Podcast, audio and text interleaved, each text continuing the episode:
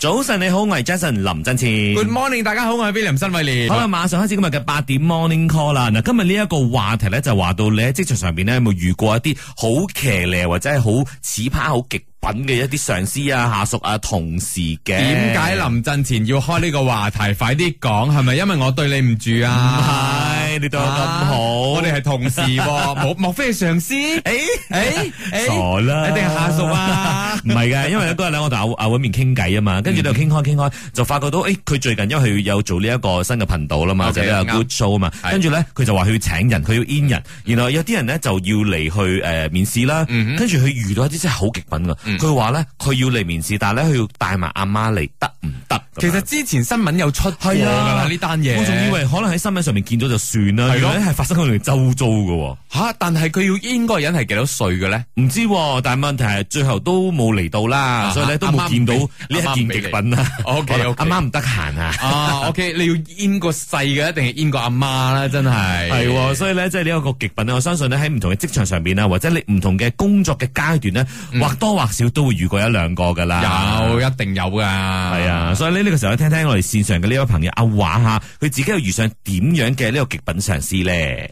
兩位主持，早晨啊，我阿華啊，騎呢上司，以前我打工易過啊，no offence 做嗰啲海南人啊，人哋話海南人有台風啊嘛，我嗰個上司真係海南人嚟啊，每朝早啊，緊叫我上起七一輪嘅，每朝早啊，緊叫我上一輪嘅，所翻工翻工到啊，好冇意思，因為點解朝朝早都仲省嘅。嗯，不過阿華後來佢自己又補一句咧，佢話嗯不過俾翻海南人一啲誒讚美咧，佢話海南仔好靚仔咁樣。 我又唔見得阿叻靚 嘅。咁都中， 咁我就將呢個話題咧擺上去 IG Story Justin Lee 嗰邊啦。嗯跟住咧，阿 Karen 就話到啦，佢曾經遇過一個即係好極品嘅上司嘅，嗯佢話咧佢係會 keep 住咧，你睇一睇你嘅上廁所嘅時間有幾長。如果你上得太長嘅話咧，佢就問你啊，頭先你肚屙啊，佢會問得好仔細啊，掹住嘅。係佢會 mark 住你啲時間啊。 OK，有啲公司咧就最多係一個鐘上一次。無論你咩哦病，有啲公司係有限咁制㗎啊，係啊，我聽過啊，嗯慘啊，真係如果真係即係肚唔舒服啊，係喎點樣嘅話咁點喎？同埋你上廁所都上得好有壓力啊，出 佢到有冇你就要面對老細 啊。 OK，真的有鬼咧，就響 William 新威廉嘅 Facebook 度寫佢話好冇禮貌嘅上頭咯，永遠都叫人喂呢、個嗰、個邊個啊邊個啊，佢話佢自己係面盲症，記唔到人哋嘅名啊就喎，可以冇禮貌噶啦。 係咯，個個都話佢咩痴呆症啊，咁樣咯。係咁啊！另外咧，Yumi 都有 WhatsApp 入嚟啦，佢就話到咧，佢上一個老闆娘咧，真係可以用 short 嚟形容啊！嗯一直話佢咧，誒人哋有乜嘢佢就要乜嘢，甚至乎咧仲話啊 Yumi 咧同嗰啲同事咧有路啊，有人去講啊啊嚇。最令被打痕嘅咧就係佢話誒，佢唔知後嗰個老老闆娘咧就話你係咪要坐我個位啊？你係咪要做老闆娘咁樣？跟住話大姐，我做工啫，唔使咁樣嚟諗我，咁樣嚟講我 哇嘅。好似成太多吧佢有嗰啲被害妄想啊妄想症係啦，真誒係啊真係有啲人係有有咁噶，樣即係佢哋好容易冇安全感，好容易覺得你會威脅到佢係啊。喎陰公豬嘅真係。好啦，另外聽聽咧，零八一八佢自己本身又遇過點樣嘅情況咧？我带芒果去公司，然后我午餐的时候吃饱了还有时间，我就在那边削皮哦。然后刚好老板娘走进来，就问我哦吃水果，我讲哦吃咯，然后我也没去理她啦。然后老板娘就把这一个事情去跟老板讲，那老板就来骂我，怎么把水果带来公司，然后为什么在那边削皮？然后心里想。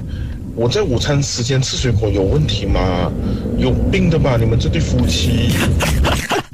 好嬲啊，聽得出。 下次拿啲榴莲去剝殼 啊， 不開用榴看莲到，一定聞到添啊！真的開請他吃，真係哎呦，哎真係哦咁啊！另外咧，仲有一二零零咧，佢都話到啊，佢有個同事咧，好奇怪嘅，動不動咧就會過嚟睇你電個 screen，睇你做啲乜嘢啊，好唔尊重人哋嘅私隱嘅。一齊食飯嘅時候咧，就喺度撳電話啦，又走過嚟睇你撳電話撳啲咩嘢嘅喎，即係同你一齊嘅話咧，就好似有一對眼咧不斷咁樣跟住你，就好唔舒服嘅。佢話有一次咧，一一班同事就去即係嗌餸食飯咁樣啦，啊咁啊對方咧好挑食嘅，就會啊特別揀自己中意食嘅嘢，然後食好多好多，剩翻嗰啲咧自己唔啱食嘅嘢啊，青菜嗰啲啊俾人哋食啦，自己食好多肉嘅，係一個好冇 sense 嘅人。佢話：，唉，要講佢嘅話，一日都講唔晒啊！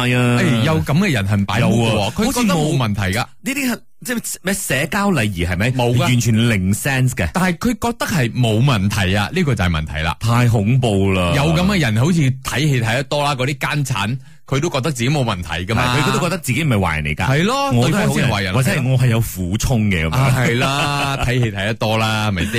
喺我嘅新 dot William 嘅 IG story 度咧，呢位朋友叫做 Mickey Says，佢就話心情好可以同你傾到天荒地老，心情唔好生人勿近嘅同事啊，哦，要睇佢心情做人咯，跟即係住。天氣預報嘅需要。系啦，跟住仲有 One Way 六一一啊，佢就話：哎哟，我遇過上嗰、個上司啊，最乞人憎嘅咧就係好中意用 warning letter 嚟威脅你做工，哦，即係不如話啊，唔在咪，充運你嚟得俾你。係咯，哦呢下 OK 辛苦啊，真係。另外咧，一九零四都有 WhatsApp 入嚟，佢話有一個員工咧，因為好懶啊，所以表現唔好咧，咁啊炒咗佢啦。嗯點知佢講咩咧？佢話我知我個樣的而且確咧太過標緻，令你妒忌啦。呢個就我經常遇到嘅問題啦。如果 drama 哦，呢個係咪呢個好係得咪意啊？劇劇集裏面走出嚟嘅人嚟㗎？好笑啊喎，呢個都。啊跟住咧，一二棒就話佢嘅同事咧，就將嗰啲過期嘅朱古力咧，就劈咗去垃圾桶度。啊佢嘅老細咧執咗起身，請同事食就話食得唔好嘥啊。但係要食你自己食啦，老你唔食細。跟住你又懶大方咁樣過請人哋期食喎，啊好好恐怖啊你搞到冇人幫你做工，你知真係。係喎，跟住咧，仲有啊呢個六一三咧就話到有一位毒舌老細啊，嗯咁啊大肚嘅時候咧，老細就話到，誒你而家大緊肚嘛，你有兩個腦噶嘛，你唔識用啊咁樣， 哇哇， 點解講嘢要咁傷人啊？ 兩個都喂，嗰個都 B 未 B 嘅都未生出形嚟成噶，太過分啦！好笑啊！呢啲人真係好。啦，聽聽以下呢個朋友啊，七一一二佢又自己遇上點樣嘅情況咧？ Melody 早晨你好啊！我遇到最騎呢嘅上司係我今年入邊遇到呢一個上司，actually 係剔我 in 入嚟咧，係係叫我誒、呃即係講 take over 第二個女仔嘅工作嘅，佢係要炒第二個女仔，即係同我一個 match 嘅，都係做個 chasing 嘅。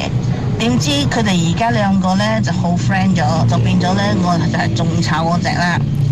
但係佢嘅俾我嘅 reason 就係 financial 嘅 problem，我覺得好唔抵咯，係你叫我入嚟做嘅，無端端你講 financial problem，你要炒我係咪？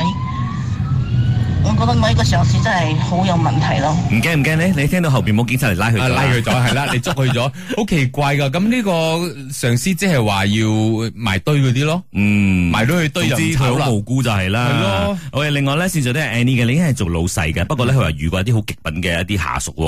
我本身是做小生意的，然后呢，啊，是和我老公一起呃，就是创业啦，做点小生意，卖点蔬菜、生鲜的。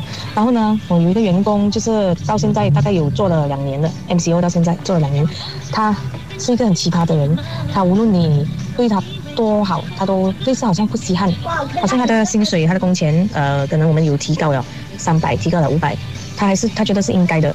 每一天都表现到那种好像很很很应该的感觉，就是你应该给我的啊。他跟同事啊，呃，这同事们全部都是这样说的。我我我工钱都是老板娘应该给的啊，两千也好，两千五也好，都是应该要给他的。